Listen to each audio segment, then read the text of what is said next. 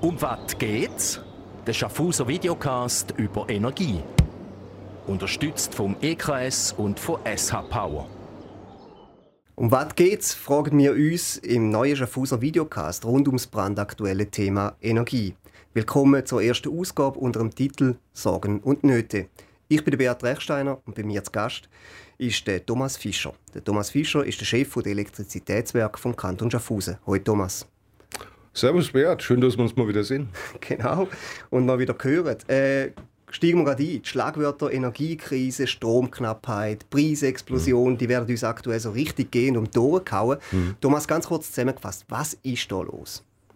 Ja, das sind, das sind Themen, die sind momentan in, in aller Munde. Ich finde es auch gut so, weil sie beschäftigen uns alle als äh, Individuen, aber auch äh, fürs, fürs Land. Wir, wir haben ein Problem mit der Versorgungssicherheit, da dürfen wir uns nix, wirklich nichts vormachen. Wir haben sogar eine Krise. Äh, die Situation war in den letzten Jahrzehnten noch nie so brisant wie, wie momentan, was jetzt Versorgungssicherheit anbelangt, also mit Strom und mit Gas. Und es hat sogar noch Potenzial für weitere Verschlechterungen. Das ist äh, nicht schön, aber es ist leider eine Tatsache. Wir müssen uns auf äh, Extremszenarien wirklich gedanklich einstellen, was wir bisher nie haben machen müssen. Mhm. Also das klingt wirklich äh, recht dramatisch. Ja. Das bedeutet für mich als Schaffhauser, dass ich mir muss Sorgen machen um den nächsten Winter zum Beispiel. Ja gut, der nächste Winter äh, kommt bestimmt. Äh, das ist ziemlich sicher. Das ist ziemlich sicher. Ähm, was bis dahin passiert, ähm, kann ich natürlich auch nicht genau sagen. Es ist so, dass alle Anzeichen wirklich auf Versorgungsknappheit hindeuten. Äh, das ist ja auch Sinn und Wesen von, von einer Krise. Was der Krise ähm, hat ihre eigenen Regeln und die wesentliche Regel der Krise ist, dass sie halt keine Regeln hat. Ne? Also das, was heute gilt, das kann morgen schon wieder anders aussehen. Ne? Wenn in Russland irgendwas passiert, also was weiß ich, Gasleitungen werden, werden stillgelegt oder es werden Vorauszahlungen verlangt äh, für, für Gaslieferungen, dann hat das Auswirkungen auf das, was hier bei uns passiert. Mhm. Also du kannst nicht irgendwie eine Garantie abgeben, dass Versorgungssicherheit für uns gewährleistet ist? Nein, eine Garantie können wir als Verteilnetzbetreiber, wir nehmen ja das, was von oben kommt und verteilen das dann, können wir nicht abgeben. Wir sind eingebunden in die Ostral-Organisation äh, sollte die Versorgung sich verknappen, was dann passiert. Wir sind natürlich darauf bedacht, dass wir viel an erneuerbarer Energie dazu produzieren, mhm. weil was wir hier produzieren, müssen wir uns nicht von, von irgendwo anders holen. Aber garantieren kann ich das nicht, mhm. so gerne es wird. Versuchen wir da mal ein bisschen auseinanderzunehmen. Ich meine, eben, du hast von dieser Krise geredet und selbstverständlich gibt es da ganz viele Faktoren, die jetzt wie so unheilvoll irgendwie zusammenwirken. Also die Ukraine-Krise hast du mhm. schon erwähnt. Äh, es gibt aber logischerweise auch den Klimawandel, äh, Bedürfnis nach mehr Energie. Äh, es gibt Corona, wo noch irgendwie Effekt hat. Kannst du mal ein bisschen auseinanderbeindeln, was denn am Schluss aus deiner Sicht so die wichtigsten Treiber mit den heftigsten Effekten sind? Ja, ich versuch's mal. Ich weiß nicht, ob ich alles äh, wirklich lückenlos aufzählen kann, aber die wesentlichen Punkte, da können wir mal, können wir mal drauf eingehen. Also, das ist sicherlich Corona, hast du richtig gesagt. Corona hat einen Einfluss. CO2-Bepreisung durch die Klimawende hat einen Einfluss. Dann haben wir Kohle, Lieferschwierigkeiten gehabt letztes Jahr. Dann ähm, ganz wichtig, Wasser. Ne? Haben wir genug Wasser, äh, um, um Kraftwerke zu betreiben, aber auch um Atomkraftwerke zu kühlen. Ne? Du brauchst ja, um mhm. Atomkraftwerk zu betreiben, brauchst du ja Kühlung durch den Fluss. Äh, dann haben wir den Krieg und vor allen Dingen, ähm, das haben wir letztes Jahr schon gesehen, das, das, große Problem, das auf die Schweiz gewirkt hat, war die Tatsache, dass in Frankreich äh, einfach die Hälfte der Atomkraftwerke außer Betrieb sind. Also warum sind die außer Betrieb? Ist es in alt? Also die Schweizer Atomkraftwerke sind im äh, im Schnitt 37 Jahre alt, äh, äh, äh, die, die, die französischen, Entschuldigung, die mhm. französischen Atomkraftwerke sind im Schnitt 37 äh, Jahre alt. Ähm, es sind die, äh, ja, es sind, es sind etablierte Reaktoren. Frankreich hat auch die zweitmeisten Reaktoren auf der Welt, hat nur noch Amerika mehr. Aber sie sind schon auch in der Vergangenheit, was ein französisches Atomkraftwerk 2020, habe ich noch eine Zahl im Kopf, im Schnitt, also über alle, 115 Tage im Jahr außer Betrieb, wegen Revision, geplant, ungeplant, äh, wegen teilweise auch Wassermangel, weil die Kühlung dann nicht stattfinden mhm. konnte. Und jetzt sind es halt 50 Prozent. Und der Strom, den die Franzosen halt nicht für sich selbst produzieren, den müssen sie ja auch irgendwo herholen. Ja. Also das ist quasi so wie eine Gemengelage aus ganz verschiedenen Sachen. Und was ich jetzt noch spannend gefunden habe, also dass du wirklich auch irgendwie das wird am Schluss so richtig, fast schon handwerklich. Also wenn irgendwie so, hey, haben wir Wasser, können wir kühlen, äh, haben wir kein, können wir nicht kühlen ähm, und so weiter. Ja. Also das ist, das ist ein bisschen eine, eine tiefere Sicht auf die Konflikte, als, als wir sie haben. Ähm, sind da auch einfach Fehler gemacht worden in den letzten, letzten zehn Jahren? Also es geht jetzt nicht irgendwie darum, dass man da irgendjemand beschuldigen will oder so, aber, aber ist man irgendwie viel zu naiv gewesen irgendwie in dieser Zeit, weil das ist, die Probleme haben sich ja schon länger abzeichnet. Tja, also wie soll ich sagen, eine gewisse Naivität ist erkennbar. Weißt, wenn wir jetzt, wenn wir jetzt heute hier vor, vor, vor Mikrofon stehen und wir schauen zurück in die Vergangenheit, muss man so ehrlich sein und muss sagen, ja, wir haben in puncto Versorgungssicherheit, also jetzt alle in Europa, ne? Mhm. Wir haben äh, immer gedacht, so das mit Russland, mit unserer Nabelschnur für die Energie, das kommt schon gut. Das hat ja immer irgendwie funktioniert. Wenn ich jetzt auf erneuerbare Energieproduktion gucke, in der Schweiz, auch in Deutschland, muss man natürlich schon sagen, wir haben die letzten 10, 15 Jahre einen äh, ordentlichen Rückstau. Also wir hätten deutlich, deutlich mehr machen können. Wir haben es aber aus den unterschiedlichsten Gründen nicht gemacht. Also es waren Bewilligungsverfahren. Äh, man hat auch eine Zeit lang geglaubt, man braucht nicht mehr Strom, äh, sondern eher weniger und man kann das auch noch ein bisschen schön sparen oder outsourcen. Mhm. Ähm, man hat sich auch keine Gasspeicher zugelegt und hat gesagt, wir haben einen Staatsvertrag mit einem Gasspeicher in Lyon in der Vergangenheit. Aber wenn halt die Franzosen auch nichts haben, dann werden sie uns halt auch nichts oder nur wenig schicken. Also es war, es war wirklich so, äh, man hat es in wesentlichen Teilen, hat man die Problematik eigentlich, oder man hätte sie kommen sehen, wenn man dann noch geguckt hätte. Ja. Man hat halt vielleicht nicht genug geguckt und jetzt laufen wir dem Zeug wieder alten Fassnacht hinterher. Mhm. Also was wäre jetzt ganz konkret in deiner Perspektive nötig gewesen, in den letzten zehn Jahren zum anders mhm. machen? Also ich meine, hat ja viel mit Gesetzgebung zu tun. Also ich meine, wenn du sagst, ja, Verzögerung durch irgendwelche Bewilligungsverfahren, ja, so ist nun mal einfach die Schweizer Demokratie. Genau, und das ist, und das ist, das ist der wesentliche Unterschied zu jetzt, heute, wenn wir hier stehen und letztem Jahr. Wenn wir letztes Jahr um die Zeit zusammengestanden wären, hätte ich gesagt, naja, es ist halt, wie es ist. Ne? Also mit unserem Windparkprojekt Grobach, da sind wir jetzt schon zehn Jahre dran. Ähm, die, die, Schweiz hat 43 Windkraftanlagen, in Deutschland gibt es 30.000. Ähm, ja, äh, das hätte jetzt schon längst drehen können, das Windrad. Dann hätten wir lokal produzierten Strom. Und nochmal, was wir halt nicht, nicht, nicht hier produzieren, müssen wir uns von irgendwo anders holen. Mhm. Und das muss man einfach wissen. Du musst kontinuierlich und wirklich konsequent zubauen, damit du die Abhängigkeit von wem auch immer einfach reduzierst. Und, und jetzt ist es so, jetzt, äh, jetzt sind wir in der Krise. Und ich erwarte jetzt auch aus dem politischen Bern wirklich die aktive Übernahme von Führungsverantwortung, weil du kannst natürlich in einer Krise, kannst du nicht vorgehen wie zu einer Situation vor der Krise. Stell dir mal vor, du gehst jetzt hin und versuchst irgendwie die Krise bürokratisch zu disziplinieren. Also so wie im Supermarkt an der ja. Wursttheke, sagst, Krise, ziehe mal eine Nummer. Das, das geht nicht. Die Krise hat die Regel, dass es keine Regel gibt. Also wir das heißt, müssen wir müssen das Tempo verschärfen. Maximal, maximal. Ja. Okay, wie groß ist denn, gehen wir da mal ein bisschen konkret drin, also wie groß ist denn die Abhängigkeit äh, von ausländischer Energie in der Schweiz und vielleicht auch in Schaffhausen? Also wie sieht unser Energiemix aus, ganz konkret? Gut, Schaffhausen und, und die Schweiz, das auseinanderzuhalten, man kann das vielleicht mal versuchen. In der Stadt ist die, also in der Stadt Schaffhausen wird wesentlich mit Gas geheizt. Der Strom, den wir kriegen, kommt aus einer Mixtur aus ähm, Wasserkraft, Kernkraft, äh, Biomasse, bisschen Photovoltaik.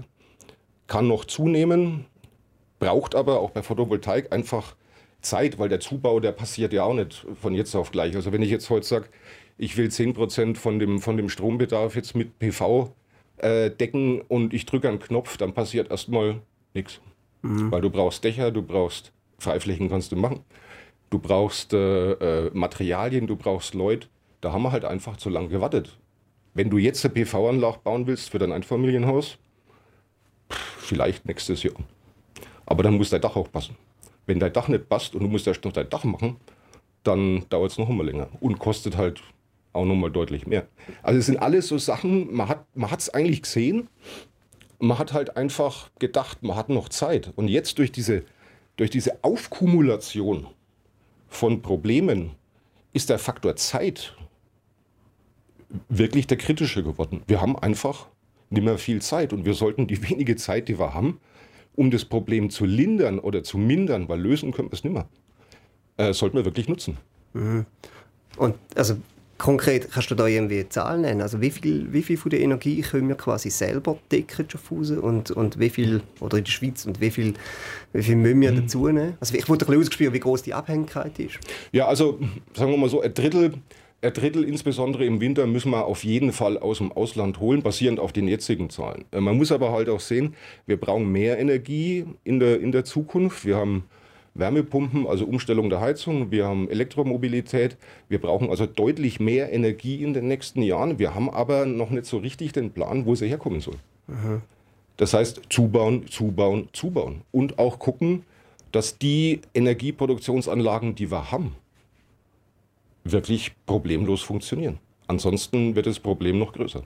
Aber das ist so ein etwas, was mich persönlich einfach ein bisschen aufregt. Also ganz ehrlich, wenn du sagst, äh, irgendwie, es wird knapper, wir müssen, irgendwie, wir müssen Energie importieren, wir wissen aber nicht genau, wo es herkommt und so weiter ist doch irgendwie völlig blauäugig gewesen, die ganze Energiestrategie, wo alle sagen irgendwie so, ja, irgendwann mhm. und so, bis dann stellen wir das ab, wir schalten um, verabschieden uns bis dann und dann, CO2 null und, und, und, und. Einfach alle die Vorgaben. Mhm ohne dass wir überhaupt irgendeinen Plan haben, was wir eigentlich machen, also woher denn die Energie kommt. Ja, also dass man überhaupt keinen Plan gehabt hat, das möchte ich, das möchte ich jetzt nicht, nicht bestätigen. Es ist, es ist so, man hat den Treiber in der Diskussion über, über die Klimaerwärmung gehabt und über, über CO2. Äh, man hat vielleicht nicht so oder erst zu spät bedacht, naja, wir brauchen ja auch noch mehr Energie. Weißt du, und, das, und das Thema Klima und, und, und Energiebedarf, äh, und ist das Klima menschengemacht? Ich gebe da bloß mal eine Zahl mit auf den Weg, kannst du dann selbst überlegen, ob es da einen Zusammenhang gibt. Wir waren halt in den 80er Jahren, das weiß ich noch, da habe ich meinen Führerausweis gemacht, da waren wir 4 Milliarden Menschen auf der Welt. Jetzt, 2022, sind wir 8 Milliarden. Das heißt, 4 Milliarden mehr Menschen. Es ist relativ wahrscheinlich, dass die Ressourcen verbrauchen, die halt in den 80er Jahren noch nicht verbraucht wurden. Und da muss man sich halt drauf einstellen. Also wir werden auch in Zukunft mehr Energie brauchen. Das heißt, wir brauchen mehr Strom. Und im Übergang brauchen wir auch mehr Strom aus Gas in Europa, weil Gas ist in Europa der Übergangsenergieträger. Mhm. Atomkraftwerke müssen wir mal gucken. Also die bestehenden Schweizer Atomkraftwerke bin ich ganz persönlich der Überzeugung, die müssen wir hegen und pflegen, damit die möglichst lang durchhalten. Sind die ältesten der Welt? Aber wir müssen die hegen und pflegen, weil wenn wir die nicht mehr haben, dann haben wir hohes Potenzial, dass es dunkel wird. Mhm. Jetzt aber trotzdem nochmal, ich weiß nicht, also haben wir uns doch ein bisschen verrennt. Also irgendwie, du hast vorher gesagt, ja, keinen mhm. Plan mhm. hat man auch nicht gehabt. Ich habe das, äh, wenn ich das als Journalist irgendwie darf, auch ein bisschen zugespitzt. Logisch ja. haben sich da viele Leute Gedanken gemacht. Aber mhm. irgendwie ist es nicht jetzt quasi wie so der Zeitpunkt, wo man jetzt müsste sagen, okay, jetzt unabhängig von der Klimadiskussion, wer verursacht und so weiter, die wollte ich gar nicht führen, weil das ist irgendwie nochmal ganz ein anderes Feld. Ja, Aber ja. wenn wir jetzt die Wahl haben quasi, okay, wir haben irgendwo eine Klimadiskussion, wo relativ langfristige Horizont ja. hat und wir haben ein sehr ein dringendes Energieproblem, ist doch irgendwie klar, wo Prioritäten müssten liegen. Ja gut, schau, man kann es vielleicht vereinfacht so sagen, aufhören zu schnorren und anfangen zu entscheiden und umzusetzen. Weil die Zeit ist, der, ist, der, ist das kritische Element. Wir haben einfach zu wenig Zeit. Wir haben immer gedacht, wir haben noch viel mehr Zeit und dann kam diese Aufkumulation dieser, dieser Ereignisse, von denen sich keiner hat vorstellen können, dass das überhaupt jemals möglich wäre und auf einmal ist es da. Weißt, das ist wie mit dem, wie mit dem Gas. Ne? Also äh, du kannst die Preise erhöhen, die Preise werden steigen. Irgendwann zahlst du noch mehr. Die Schweiz ist ja ein reiches Land und sagt, ja, jetzt ich bin ja bereit, mehr zu zahlen, aber wenn die anderen auch nichts haben und wenn nichts im Rohr drin ist oder nichts auf der Stromleitung drauf ist, dann kommt halt auch nichts raus. Mhm. Und das, war, das war bisher nie so. Was heißt, das, was heißt das eigentlich für uns konkret? Kannst du da schon sagen, in welche Richtung sich die Energiepreise werden entwickeln? Oder die also Strompreise also Energie, jetzt für einen Haushalt zum Beispiel? Genau, also, also Strompreise und, und auch Gaspreise eben durch diese, durch diese Krise, die werden steigen. Ähm, es wird abhängig sein, wie die Versorger eingekauft haben. Ähm, wir werden jetzt zum 31.08. werden wir Strompreise fürs nächste Jahr kommunizieren.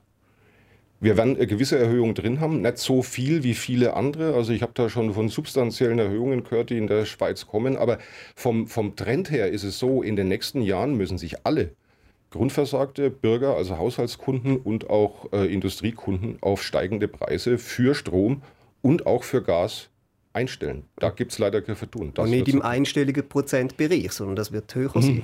Das, das muss man sehen. Wie gesagt, Krise, äh, wenn morgen irgendwas kommt und die Stromversorgung oder die Gasversorgung wird nachdrücklich äh, gestört, dann kann das auch mehr werden, ja. Mhm. Auch in Stufen. Ich meine, jetzt ist das Geld das eine, die Verfügbarkeit finde ich eigentlich fast aus, jetzt, ja. aus, aus einer Sicht von einem reichen Land irgendwie quasi wie, wie noch dringender. Ähm, was kann denn so jeder Einzelne machen, irgendwie, um die Situation vielleicht ein Stück mhm. weit zu entschärfen? Ja, Verhaltensänderungen. Also Verhaltensänderungen sind wichtig. Äh, man muss jeder muss für sich selber überlegen und ich bin der Gegner von irgendwelchen, äh, von irgendwelchen Verboten oder so. Also so wie es in Deutschland diskutiert worden ist, auf 18 Grad runter, um, die, um den Gasverbrauch zu reduzieren, halte ich nichts davon. Ich, ich, ich denke, die Bürger müssen, und wir werden da auch äh, so, so, so, so, eine kleine Zusammenstellung machen, wie Energiesparen wirklich äh, sinnvoll gemacht werden kann. Jeder muss sein Verhalten irgendwie ändern und muss sich hinterfragen.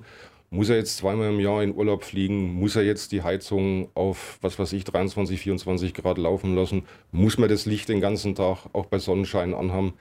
Ähm, das, das, muss man, das muss man einfach, das muss man machen. Und, und unterm Strich, man muss halt auch, man muss halt auch über, du hast es vorhin angesprochen, über die, über die direkte Demokratie in der Schweiz, man muss sich darüber im Klaren sein, wenn man jetzt neue erneuerbare Energieproduktionsanlagen an der Urne Bach abschiffen lässt, dann werden die halt auch nichts produzieren. Und das ist für die Abhängigkeit halt nicht besonders gut. Also für die, für die Lösung aus der Abhängigkeit. Ne? Also wir brauchen, denke ich, auch ein, ein breites Verständnis im, im Volk. Das ist fast sogar noch, noch, noch wichtiger als die individuellen Sparmaßnahmen, dass wir eine Krise haben. Und dass wir jetzt auch schauen müssen, dass wir da gut durchkommen. Mhm. Ganz ohne Schmerzen wird er wahrscheinlich nicht gehen. Ich meine, ich bin vorher, eben, ich sehe das im Moment relativ kritisch, äh, gebe ich ehrlich zu, aber vielleicht bin ich auch viel zu pessimistisch, ich weiß es nicht. Irgendwie der, der Fatih Birol, der Chef der Internationalen Energieagentur IAEA, der sagt jetzt zum Beispiel, ja, die Krise ist auch eine riesige Chance, weil äh, da bewegen wir uns oder wir werden quasi gezwungen, äh, für ein, äh, für ein sicheres und sauberes Energiesystem von der Zukunft zu sorgen und so weiter. Aber der Weg dorthin wird wahrscheinlich ziemlich schmerzvoll sein, oder? Schmerzhaft und lang, ja. Also äh, das hat er, ich weiß nicht, wann er das gesagt hat, aber das äh, hört sich so an, als wenn er es irgendwann im, im, letzten Jahr vielleicht gesagt hat. Äh, wenn er es dieses Jahr gesagt hätte, hätte er noch einen Nachsatz dazu bringen müssen, aber macht zügig, weil die Zeit ist knapp. Klar ist das ein Treiber jetzt für die, für die Umstellung auf erneuerbare Energie, aber das ist jetzt nichts, wo du einen Knopf drückst und dann ist morgen die erneuerbare Energie da. Ne? Also du hast, du hast Laufzeiten, du hast Bewilligungsverfahren, du hast Bauzeiten, du hast Verfügbarkeit von Materialien. Also wenn du das heute beherzt sagst, musst du dir gut überlegen, worein du dein Geld investierst, weil du brauchst ja schnell irgendwas, was produziert. Es bringt ja nichts, wenn du jetzt irgendwo rein investierst und hast dann in 25 Jahren eine Lösung und dann ist die nächsten 24 Jahre bei uns vielleicht dunkel. Also, also das ist so ein bisschen das Thema neue AKWs, das du ansprichst. Eben wie, also wir haben ja, ja unsere Leserbriefspalte ja. bei den Schaffhausnachrichten ja. häufig voll, wo Leute die sagen irgendwie so, bauen jetzt einfach mal äh, irgendwie neue AKWs. Ja, jetzt sagst du, was sagst du dazu?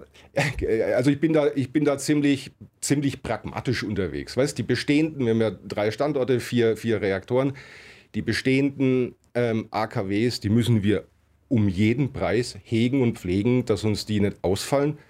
Also auch nicht ausfallen im Sinne von einer ungeplanten Revision, weil die brauchen wir unbedingt. Die müssen, die müssen funktionieren. Neue AKWs bauen. Schau, das letzte AKW, was ans Netz genommen wurde, das war eins in Finnland. Das war im März diesen Jahres. Das war das 440. AKW auf der Welt. Das hat eine Bauzeit gehabt von 17 Jahren. Also mit Planung kannst du sagen, ja, so 25 Jahre vielleicht. Was macht es jetzt für einen Sinn, wenn wir uns heute Gedanken machen über was, was in 25 Jahren vielleicht stehen kann. Dann kommen die, die Atomkraftwerks-Protagonisten äh, äh, und sagen, ja, dann müssen wir halt die SMR-Technologie, also das sind so Small Modular Reactors, dann müssen wir die halt vorantreiben. Kann man machen, aber es gibt einfach noch keinen serienreifen Reaktor. Also den einzigen, den ich kenne, der wirklich auch stadtverseucht, der ist in, in äh, äh, was ist das? Das ist die Nord, äh, nordsibirische oder nee, ostsibirische, die ostsibirische See. Das ist ein russischer Reaktor, der ist auf einem Schiff mhm. und der versorgt der Stadt. Die Russen haben auch noch Eisbrecher und Atom-U-Boote, da haben sie solche Reaktoren drauf. Aber da kannst du ja in der heutigen Zeit auch nicht hingehen und sagen, jetzt gucke ich mir doch mal an, was die Russen da für kleine Reaktorentechnologien haben und dann holen wir uns die in die Schweiz. Also das äh, wird nichts. Aber ich möchte jetzt trotzdem schnell irgendwie ein bisschen widersprechen. Ich meine, du hast vorher gesagt, es wird mühsam und es wird lang, ja. der Weg. Ja, also wenn man jetzt irgendwie den Planungsprozess aufgleist, hätte man wenigstens etwas in 25 Jahren. Also, das, meine, das, das, ist zu spät, das ist zu spät, Bär. Das, dann, dann leidet unsere aber Wirtschaft. Was können wir denn machen zum schnell Energie Das sage ich da schon. Das sage ich da schon. Das Einzige, was jetzt momentan Sinn macht, wenn du, wenn du die Ausfallzeiten von den, von den Reaktoren und den zukünftigen Energiebedarf irgendwie abfedern willst, ist, du musst jetzt Gaskraftwerke bauen. Ist zwar ein bisschen schizophren, ne? weil alles, die Welt spricht über Gasknappheit, aber du kannst halt Gaskraftwerke am schnellsten bauen. Du musst Gaskraftwerke planen, bauen und auch Speicher, damit du dann, wenn wieder Gas kommt, das Zeug auch speichern kannst. Und da bin ich mir ziemlich sicher, Europa wird in Zukunft auch Gas haben, weil Gas ist Übergangsenergieträger. Und wenn Europa Gas hat, müssen wir halt irgendwie schauen, dass wir von dem Gas was abkriegen. Aber ansonsten, um die, die Ausfallzeiten von, von Atomkraftwerken und den Strombedarf abzudecken, sehe ich da keine kurzfristige Lösung. Und, aber das müssen dann auch, das müssen dann auch richtige Kapazitäten sein, also irgendwie so 3000 Megawatt. Und dann nicht nur am Wochenende bei schönem Wetter und mit Blümchengas, sondern das muss ins Band. Und da geht in die Schweiz? Das kann man machen, wenn man will. Wo? Muss man Standorte suchen. Du hast ehemalige Atomkraftwerkstandorte, die kannst du nutzen. Da gibt es Netzinfrastruktur, äh, es gibt äh, große Industriebetriebe, die haben sie auch schon angeboten. Man muss halt einfach der Wahrheit ins Auge schauen und muss sagen, wenn wir das nicht machen, sind wir abhängig vom Ausland und das Ausland hat selber wenig. Und warum sollen sie uns dann was schicken? Stromhandelsabkommen haben wir auch nicht mitmachen wollen warum sollten die uns dann helfen? Also man kann es jetzt nicht mitmachen, also das ist eine Tatsache, das ist so. Aber dann muss man halt selber schauen. Man kann jetzt nicht sagen, ich mache es nicht mit, aber den Rest überlasse ich im Schicksal. Mhm. Das macht wenig Sinn. Okay, also das ist dein Weg quasi aus der Energiekrise raus. Lass uns zum Schluss noch einen Blick in die energietechnische Kristallkugel werfen. Also was wird in den nächsten 10, 15 Jahren passieren jetzt in der Schweiz? Du hast gesagt, was aus deiner Sicht müsste passieren. Ist das mhm. überhaupt realistisch? Also für mich schon, sonst hätte ich es ja nicht gesagt. Äh, nee, aber äh, in den nächsten 10 bis 15 Jahren, der Bedarf an Strom wird drastisch steigen. Die Elektrifizierung der Mobilität wird viel Strom fressen. Heizen auf Strom mit Wärmepumpen wird viel brauchen, also wir brauchen mehr. Wir sind, und das ist der Vorteil der Schweiz, wir sind ja ein reiches Land und ein guter Forschungsstandort. Wir sind gut beraten, wenn wir in Energieforschung substanzielle Gelder investieren damit wir einen Wissensvorsprung und auch einen Technologievorsprung haben. Aber wir müssen auch viel Geld investieren in die kurzfristige Lösung der oder in die Vermeidung der, der Knappheit, in die wir äh, möglicherweise oder sehr wahrscheinlich auch, auch reinlaufen. Ähm, und alles zwischendrin, wann die nächste große Krise kommt, wann hört der Krieg auf, welche Einflüsse hat es, muss ich sagen, ich halte es da eigentlich mit den europäischen Politikern. Äh, die haben bis letztes Jahr in Legislaturperioden gedacht, so von vier bis fünf Jahren. Und heutzutage denkt man politisch in Heizperioden. Mhm. Also frage mich nächstes Jahr nochmal. Können wir vielleicht machen. Thomas, vielen Dank, bist du da gewesen in der ersten Folge von «Um was geht's?». Ich verabschiede mich von dir und ich verabschiede mich auch von allen Interessierten. Danke vielmals an alle die, die quasi bis jetzt dranbleiben sind. Wir freuen uns sehr über Bewertungen, wir freuen uns über Rückmeldungen auf der E-Mail-Adresse energie.shn.ch. Die nächste Folge gibt es nach der Sommerferien im August. Bis dahin wünsche ich allen eine sorgenfreie Zeit und äh, hoffentlich geht uns der Strom nicht aus. Dankeschön, bis bald. Um was geht's? Der Schaffhauser Videocast über Energie. Unterstützt vom EKS und von SH Power.